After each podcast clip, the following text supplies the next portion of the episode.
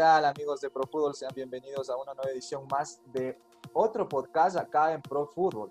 Y por supuesto, vamos a analizar varias cosas, ¿no? varias temáticas deportivas. El tema principal para esta edición del podcast será la realidad de los equipos ecuatorianos en Conmebol Libertadores. Vemos que Independiente del Valle, Liga de Quito, Barcelona y el mismo Delfín viven realidades distintas. ¿Por qué? Porque la mitad y mitad están. Mitad está casi cerca de los octavos de, final y la otra mitad vive la otra cara de la moneda, ¿no? Que está pasando un presente muy negativo en el plano del torneo internacional. Pero antes de eso, antes de iniciar con este podcast, voy a darle la bienvenida tanto a Avi Moreno como a Stalin Morales. ¿Cómo estás, Avi? Un buen día. Un buen día para ti, Sebastián. El saludo cordial para, para Stalin, obviamente, y para nuestros seguidores de Pro Fútbol, un nuevo podcast para el análisis de nuestros equipos ecuatorianos ya mencionados en Copa Libertadores. Estaremos aquí para conversar y dar, obviamente, nuestro punto de vista cómo se han ido evolucionando dentro de la Copa Libertadores desde la jornada número uno. Sí, y por supuesto, tengo también el placer de contar con Stalin para la realización de este podcast y por supuesto le vamos a dar la bienvenida para que él también nos ayude con su análisis y cómo le ve a los equipos ecuatorianos en esta Conmebol Libertadores. ¿Cómo está Stalin? Un buen día. ¿Qué tal Sebas? ¿Qué tal Avi? Y a toda la amable audiencia nuevamente llevándoles la mejor información con Pro Fútbol, un podcast, un podcast muy interesante analizando los temas de Copa Libertadores, la copa más bonita de toda Sudamérica, donde estaremos dándoles a conocer todas las novedades sobre Independiente, Barcelona, Liga Deportiva Universitaria y el cuadro de Delfín de Manta. Ya estamos a punto de arrancar. Y así es, muchachos, como ustedes lo dicen, vamos a arrancar ya sin más preámbulos, sin más esperar. Vamos a arrancar ahora sí este análisis en este podcast del tema Copa Libertadores para los equipos ecuatorianos. Realidad, realidades distintas para todos los equipos, ¿no? Y hoy, por supuesto, iniciamos con el tema Independiente del Valle. Independiente del Valle que en la pasada fecha perdió ante el Junior de Barranquilla cuatro tantos por uno, ¿no? Por la jornada número tres, ojo, por la jornada número tres, por, perdón, por la jornada número cuatro de la Conmebol Libertadores. Me acordaba de la jornada número tres, ¿por qué? Porque eh, jugó ante Flamengo ¿no? en el estadio Rodrigo Paz del Delgado. Bueno, Junior de Barranquilla con goles de Carmelo, Carmelo Valencia al minuto 44, minuto 75, minuto 78 y por supuesto Inostroza minuto 85 marcaba los cuatro tantos. La única diana para el conjunto del Independiente del Valle lo marcó Gabriel Torres. Primera derrota, primer resultado negativo para los Rayados del Valle en esta Copa Libertadores. Bueno, lo sufrió de la mano de Junior de Barranquilla.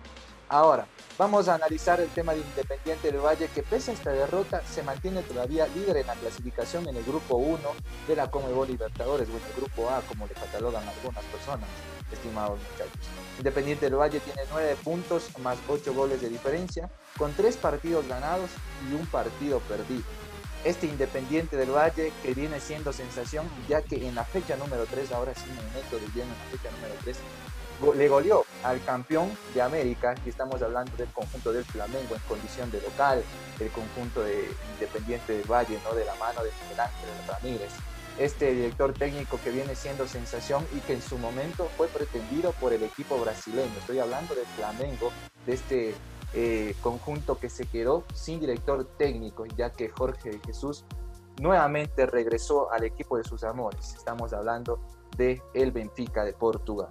Bueno, Torrent se hizo cargo del equipo brasileño, venían con la con esa eh, ganas, con esas ganas de tratar de buscar un resultado positivo el equipo brasileño acá en Ecuador en la fecha número 3, pero se encontraron con una pared y un ventaval al mismo tiempo. ¿Por qué? Porque Independiente del Valle no le dejó elaborar muchas jugadas al conjunto brasileño y le terminó costando esto en la cancha, ¿no? Le terminó costando en el partido, fue una goleada estrepitosa ese 5 por 0 y según las estadísticas nos indicaban que es la primera vez que le golean así, de esa manera a un campeón de la Copa Libertadores. Bueno, voy a arrancar con el análisis de Avi Moreno y ella nos va a dar su punto de vista de este equipo del Independiente del Valle. ¿Cómo lo ve dentro, ojo, dentro de esta Copa Libertadores al conjunto dirigido por Miguel Ángel Ramírez. Este Independiente del Valle empezó a sorprender en Copa Libertadores desde el primer cotejo que en la primera jornada, cuando había sido equipo visitante frente a Barcelona, es de igual forma un equipo ecuatoriano que les tocó estar en el grupo 1, en el grupo A. Independiente del Valle empezó con una goleada en este torneo, 3 por 0 ante Barcelona. Su segunda goleada de igual forma fue contra Junior, 3 por 0, ya esta vez de, como, como equipo local. Y después logra en la tercera jornada, como tú lo dices Sebastián, logra vencer 5 por 0 al actual campeón de Copa Libertadores. Eso nos daba, hasta ese momento, nos daba una esperanza de un Independiente del Valle que iba a lograr clasificar a octavos eh, con cero derrotas hasta el momento debido al buen funcionamiento que tenía el equipo rayado, debido a la cantidad de goles que había marcado y obviamente por esa defensa sólida que había conseguido el profesor Ramírez. De igual forma, en el medio sector tenemos a un gran referente, Cristian Pellerano, que ha sido todavía un elemento que, que fortalece a ese equipo. La experiencia de Cristian Pellerano le ha ayudado muchísimo para el equipo de los Rayados, junto a la juventud, logre fortalecer este equipo. Y te lo ha demostrado. Obviamente tuvo su, su primera derrota y una caída un poco quizás criticada porque de visitante perdió 4 por 1 ante el equipo de Junior, donde ya lo había enfrentado y obviamente el resultado había sido positivo en la, en la primera participación frente al equipo colombiano y ahora había caído 4 por 1. Al principio había marcado el jugador Torres del panameño y quizás ya era ya se había cantado quizás eh, otra victoria más para el equipo de los Rayados. Lamentablemente ya la falta de comunicación en la saga dio a conocer y, observamos obviamente los cuatro tantos que había marcado ya el equipo de Junior. Y obviamente esta derrota sí es tan fuerte criticada porque el equipo de los Rayados en las tres primeras fechas había sido un equipo arrollador no había, no había temido a nada. Y obviamente fue el 5 por 0 que les había dado esa confianza para que el equipo de los Rayados sea uno de los principales candidatos a llegar a octavos de final invicto. Ahora se enfrenta también ya la siguiente, por la siguiente fecha, se enfrenta a, a Barcelona, si no me equivoco. No, perdón, otra vez a Flamengo y ahí observar cómo se va a enfrentar Independiente del Valle, analizar, ahora le toca de local, y analizar a ver cómo lo va a recibir y ver cómo se va a enfrentar a un equipo que ya lo había goleado. Y recordar que la última fecha lo tiene contra Barcelona, un equipo que está totalmente eh, con cero puntos en esta Copa Libertadores, pero aún así ya depende de Independiente del Valle lograr clasificar a octavos de final. Sí, y este Independiente del Valle que su juego característico es tener la posición de balón, pero al mismo tiempo no saber defenderse y por supuesto saber atacarle al rival, saber encontrar los espacios. Bien lo decía Alex Ferguson en algún momento, ¿no? Para tener un mejor ataque debes tener una, una mejor defensa. Eso es lo que mencionaba el director técnico inglés que estuvo al mando de algunos años del Manchester United. Bueno, este Independiente del Valle que viene siendo sensación en la Comebol Libertadores, y lo mencionabas tú muy bien, Avi, ¿por qué? Porque en tres partidos anotó 11 goles. Y ojo, esto comienza a ilusionarnos a nosotros como ecuatorianos porque quizá en este momento es el cuadro de la Copa Libertadores con más regularidad. Me estoy refiriendo a los resultados positivos y a la manera de cómo jugar, de cómo presionarle en el campo contrario a su rival. Y a eso súmele también todo el factor, todos los, eh, los estudios tácticos que aplica Miguel Ángel Ramírez con sus dirigidos. Se viene un partido muy importante para Independiente del Valle donde en este partido sí terminará definiendo su futuro. Estoy hablando del cotejo entre Flamengo, ¿no? Por la próxima fecha de la Comebol Libertadores, exactamente la fecha número 5. Independiente del Valle tendrá que viajar hacia, hacia Brasil, perdón, y medirse ante su similar de Flamengo. Bueno, este Flamengo que por el tema COVID-19 va a estar con algunas bajas, eso sí, pero ¿será la misma realidad que en Ecuador o va a cambiar la realidad allá en Brasil, estimado Stalin? Claro que sí, mi estimado Sebastián, y bueno, ya lo mencionaban, un dato muy importante que quiero marcar de Independiente del Valle es que las primeras tres fechas, las primeras dos fechas, Independiente goleó con tres tantos, tanto a Barcelona como a Junior de Barranquilla, y en la, en la tercera jornada golea un 5-0 al cuadro campeón de la Libertadores, que ya lo mencionaba, se estará midiendo esta semana o en la jornada número 5 el cuadro de Independiente tendrá que ir a visitar al cuadro brasileño y recordar que ambos están igualados en puntos con nueve. Ya la diferencia la tiene Independiente por, el gol y va a ser un partido con, caras muy distintas, ya que por tema eh, COVID-19 el cuadro del Flamengo eh, cuenta con algunas bajas muy sensibles y, vamos a ver el cuadro de Independiente que al principio no, no se ve, al, al, principio de la reactivación del campeonato ecuatoriano no se veía un Independiente del Valle tan compacto como lo vemos ahora.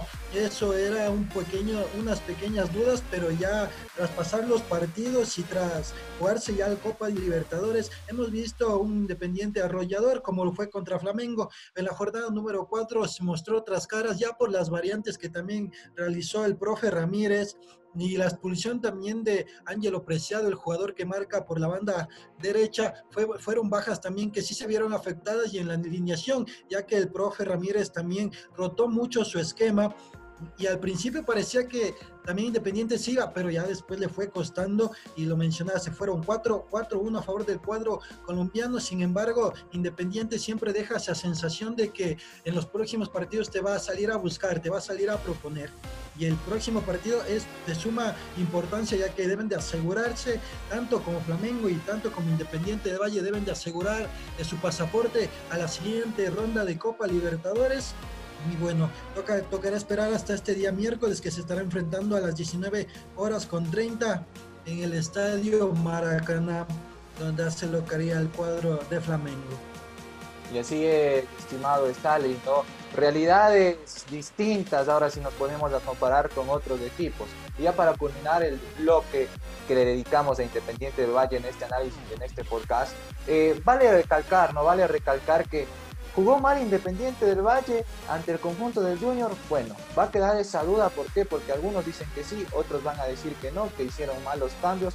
Pero también hay que darle mérito al rival, ¿no? Hay que darle mérito también al director técnico del equipo rival que a mi parecer le estudió muy bien el fútbol que tiene Independiente del Valle y le terminó complicando ¿no? en las salidas que realizaba el conjunto rayado. Bueno, esa es la duda que va a quedar, va a quedar a todos, ¿no? Porque son opiniones divididas, son opiniones divididas y todo sirve en este mundo del fútbol. Eso es lo bonito del fútbol que te da para analizar muchas cosas y escuchar también las percepciones de los diferentes compañeros. Y por supuesto, ya cerramos el bloque de Independiente del Valle y nos vamos a dedicar a hablar de Barcelona Sporting Club que está o que pertenece a este grupo A de la Conmebol Libertadores. Barcelona Sporting Club que vive una realidad distinta, es la otra cara de la moneda a comparar con Independiente del Valle, este Barcelona Sporting Club, que de cuatro partidos jugados no ha obtenido puntos, no ha empatado, todas han sido derrotas, los cuatro partidos jugados, los cuatro los ha perdido y por supuesto tiene dos goles a favor, diez goles en contra y en la tabla de posiciones se lo ubica cuarto, cerrando el grupo A con cero puntos y menos 8 goles de diferencia. Sí están las estadísticas hablando de Barcelona Sporting Club, que viene en un mal momento, tiene un mal presente en la Copa Libertadores. Y todo el mundo se pregunta, pero ¿por qué Barcelona Sporting Club se presentó así cuando en la primera fase de este mismo torneo arrasó con todo, ¿no? Y fue el primer equipo en clasificar desde la primera fase. Todo el mundo se pregunta por qué si sí tiene plantilla.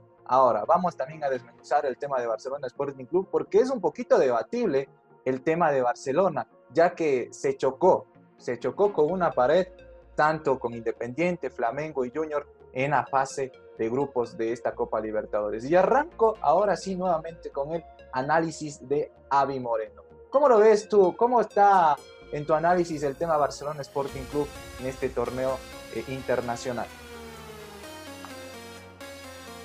Bueno, compañeros, con respecto al equipo torero, este equipo usted analiza y observa la nómina de jugadores que tenía, eh, era un equipo que en verdad dentro de la Liga Pro, eh, cabe mencionarle un poco, es, era un equipo que en verdad tenía, tenía una zona ofensiva muy discutible, una zona ofensiva que, que quizás preocupaba a otros equipos locales, ¿no?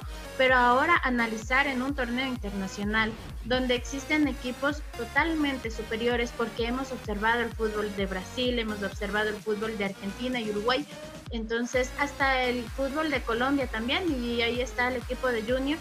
Entonces ver que un equipo nacional, el equipo de Barcelona, no se pudo, no pudo obtener ni un punto de aquí dentro de, del grupo A, ya jugada cuatro fechas, sí preocupa un poco porque sinceramente eh, es un equipo donde se había conformado para poder ser eh, quizás una competencia dentro tanto de, una competencia local como en un torneo internacional.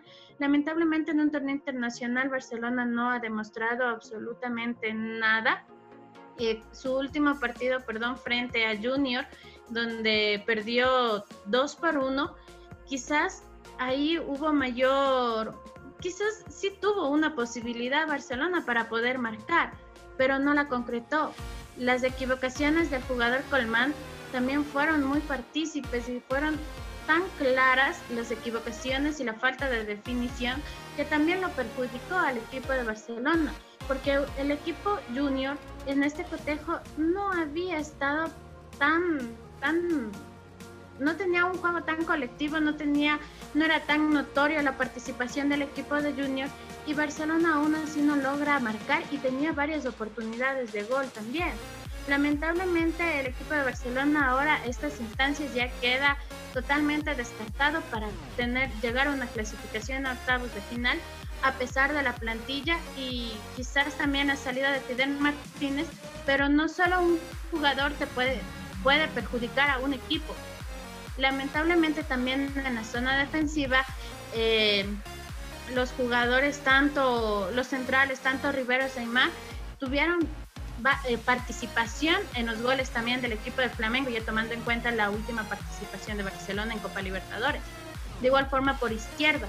Los jugadores que yo destaco en este cotejo ya de Flamengo fue, eh, fue por ejemplo, Emanuel Martínez y lo de Javier Burray, porque impidió el grito de gol del equipo de Flamengo y deja muchos resultados negativos de esta presentación o esta pobre presentación, por así decirlo, de Barcelona Sporting Club en esta Conmebol Libertadores. Y ahora, el análisis va a ser, eh, ¿qué afectó más? ¿Qué le afectó más a Barcelona Sporting Club para que presente o tenga este, este presente en esta Copa Internacional, estimado Stalin? Tú, eh, según desde tu punto de vista, ¿qué crees que le afectó al cuadro canario para que tenga este paupérrimo presente en la Copa Libertadores?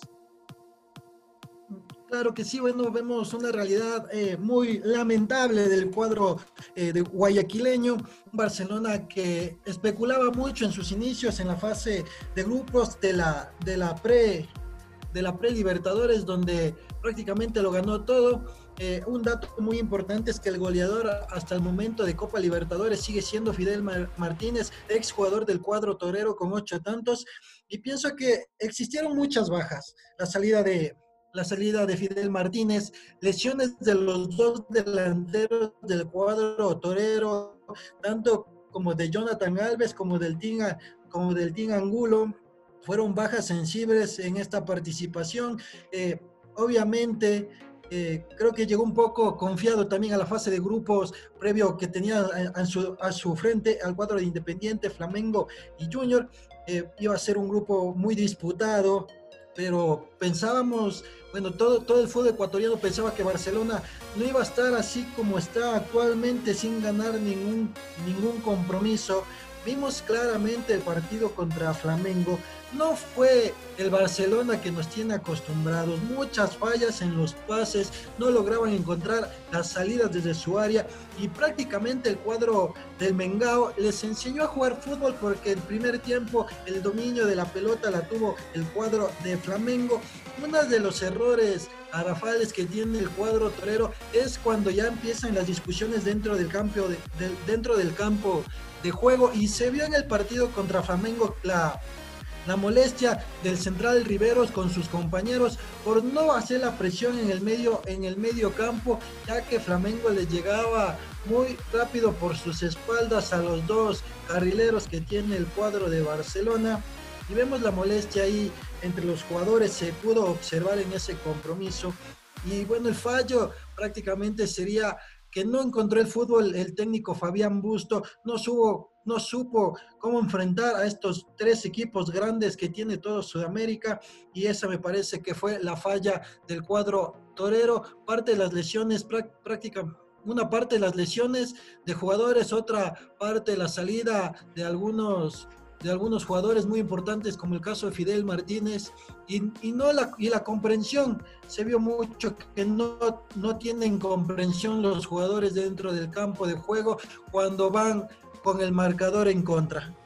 Y este Barcelona que ilusionaba ¿no? en la pre-Libertadores, como ya lo mencionaba mi compañero Stalin, ilusionaba a su hinchada, ilusionaba a todo el Ecuador porque hacía algo inusual, algo que nunca se había hecho en esta competición internacional. Pero después vino la realidad de Barcelona Sporting Club y se chocó con equipos que le jugaron de tú a tú y cuando se pusieron o se plantaron estos equipos dentro del campo de juego hacerle frente a Barcelona Sporting Club y a tomar el balón, a tomar los controles del partido, no, no supo qué hacer Barcelona, no supo qué hacer y ahí dejó, ahí dejó muchos puntos bajos en su plantilla. ¿Por qué? Porque si nosotros nos, eh, nos remontamos a analizar toda la competición de esta Comebol Libertadores de Barcelona Sporting Club, vamos a ver exactamente los mismos partidos. Ojo, vamos a ver exactamente los mismos partidos hablando del mal retroceso que genera Barcelona cuando su rival toma el balón. Quiere generar una especie de pressing alto, pero los rivales terminan siendo un poquito más rápidos en las transiciones y les terminan comiendo las bandas, donde nunca Barcelona pudo contrarrestar eso, ¿no? Y nos vamos a fijar en el partido contra Independiente, en este primer cotejo que se disputó por, esta, por este grupo A de la, de la Copa Libertadores, Independiente del Valle le hizo un paseo en el Estadio Monumental. Pese a ser el local Barcelona Sporting Club, Independiente del Valle fue el que salió a proponer. Lo mismo sucedió con Flamengo en Brasil, lo mismo sucedió con Flamengo acá en Ecuador y por supuesto con Junior donde se vio sorprendido Barcelona porque Junior de Barranquilla no es de esos eh, clubes que te sale a presionar alto o no acostumbraba con su anterior técnico. Bueno, vino este nuevo director técnico, presionó alto y le terminó complicando mucho la vida a Barcelona Sporting Club. Van a quedar muchas dudas también en este caso de Barcelona, porque si nosotros nos ponemos a visualizar, plantilla tiene, pero desde mi percepción, ojo, desde mi percepción, voy a ser muy claro, muy directo, en que Barcelona Sporting Club plantilla tiene por nombres, pero por nivel le faltó mucho más. ¿Por qué? Porque no existieron esos extremos velocistas que te pueden ayudar en unas transiciones y además de eso no pasan un buen momento los mediocampistas de Barcelona. Ojo, para jugar eh, Libertadores necesitas mediocampistas que sean más rápidos y que te ayuden también a ponerle ese balón a ese extremo para que pueda driblarle a su rival o al defensor rival y por supuesto en un contraataque no dejarle, ojo, no dejarle que se reorganice de muy buena manera el cuadro rival. Eso le faltaba a Barcelona Sporting Club. Quería aplicar esos contraataques, pero no le salía porque no tenía jugadores velocistas. No tenían esos jugadores y careció bastante Barcelona. Y es, una es uno de los puntos también que le terminó afectando, ¿no? Es uno de, los, de las características que se suman al amplio, al amplio análisis de Barcelona en esta prácticamente eliminación ya de la Copa Libertadores. Y no sé si tendrá aspiraciones, ¿no? A la Comebol Sudamericana. Debería pasar un milagro donde Barcelona debe ganar sus dos partidos y esperar que Junior caiga en su otro partido que tiene contra el conjunto del Flamengo allá en Brasil y por supuesto estos partidos se los debe hacer por goleada. Barcelona debe hacer lo suyo goleándole a Junior que va a ser muy difícil en la próxima fecha y por supuesto Junior tendrá que ir a perder ante Flamengo allá en Brasil por una goleada y hacer de lo suyo el cuadro de Fabián Bustos contra Independiente del Valle en condición de visitante. Unos partidos sumamente difíciles y que le pone el panorama complicado al cuadro dirigido por Fabián Bustos ex director técnico de Delfín en esta Conmebol Libertadores. Y ya que topamos el tema de Delfín, bueno, el análisis de Delfín lo tenemos para la última parte, ¿no? Porque jugó el día jueves, pero antes de eso voy a hablar del conjunto de Liga de Quito, que vive una realidad también distinta a Barcelona Sporting Club y prácticamente algo similar, no totalmente igual, sino algo similar a Independiente del Valle que en esta Conmebol Libertadores el equipo dirigido por Pablo Repeto viene de menos a más. Ha demostrado un gran nivel dentro del campo de juego, saliéndole a presionar a su rival, saliéndole o obligándole a replegarse a su rival y encontrando mucho los espacios, muchachos. Así que en su análisis rápido, estimada Avi, ¿cómo lo ves al equipo de Pablo Repeto en esta Conmebol Libertadores? El equipo de Liga de Quito ha tenido su primera derrota frente a River Plate 3 por 0 en su segunda participación dentro de Copa Libertadores. De igual forma, eh, perdió 3 por 0 contra Sao Paulo, se recuperó contra el Binacional 1 por 0, le ganó al Sao Paulo 4 por 2 ya de, local. En la quinta jornada, Liga de Quito se enfrenta al Binacional el día martes 29 de septiembre a las 19.30 y termina esta participación en la sexta jornada con River frente a Liga de Quito.